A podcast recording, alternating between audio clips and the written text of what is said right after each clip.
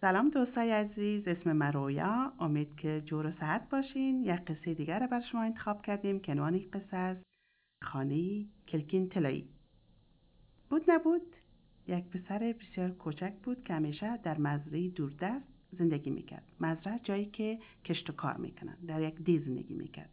هر روز صبح پیش از که آفتاب طلوع کنه ای از خواب بر می‌خواست و تا شبک بسیار کارهای سخت روزانه را انجام می‌داد.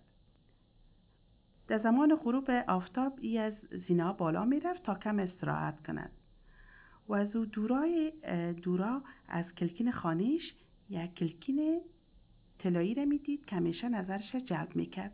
یک خانه را می‌دید که کلکین طلایی داشت. بسیار مقبول بود و با خود فکر می‌کرد که چقدر زندگی در این خانه کلکین طلایی بسیار با وسایل شیک و مدرنش چقدر لذت بخش باشد و چقدر عالی خواهد بود که در او خانه زندگی کنم با خود گفت اگر اینا می‌تونن که یک خانه که کلکینش از طلا ساخته باشه بسازن خدا میدانه که اسباب و خانه چقدر مقبول باشه.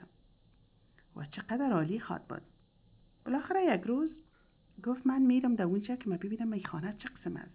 از نزدیک می‌خوایم این خانه رو ببینم. یک روز پدرش به بچه گفت که بجای از او به کار میره و بچهش امروز ضرورت نیست که امرای پدر خود بره.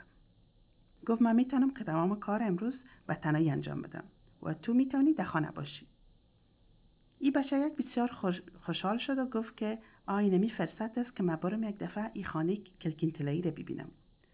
رفت و یک غذای بر خود آماده کرد و برافتاد که طرف یک خانه بره که خانه رو ببینه چطور یک خانه مقبول خواهد بود. رای بسیار طولانی را ای سپری کرد و را گشت و را گشت و را گشت تا ای که باد از چاشت نزدیک خانه پنجره طلایی رسید.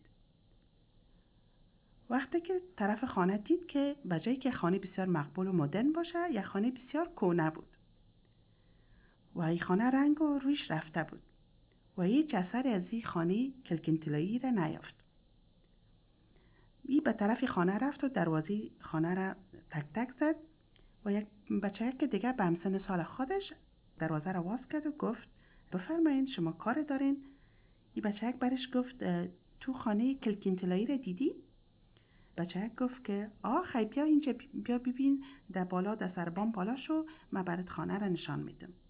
وقتی بچه آمد و بالا طرف بچه یک اشاره کرد طرف خانه خودشان. وقتی که خودش طرف او طرف خانه را دید دید که خانه خودش از او دورا بسیار از دور کلکینش طلایی معلوم میشه و به همزمان غروب آفتاب کلکینش جل و بل می‌کنه و او دانست که خانه که کونه و فرسوده بود به نظرش فکر می‌کرد که یه خانه بسیار مقبول و شیک باشه. و ای از این کار ایران ماند که خب من فکر می‌کردم که زندگی از اینا بهتر از ما باشه. ولی خانه از اینا مثل خانه ماست. پایان. امید که خوشتان آمده باشه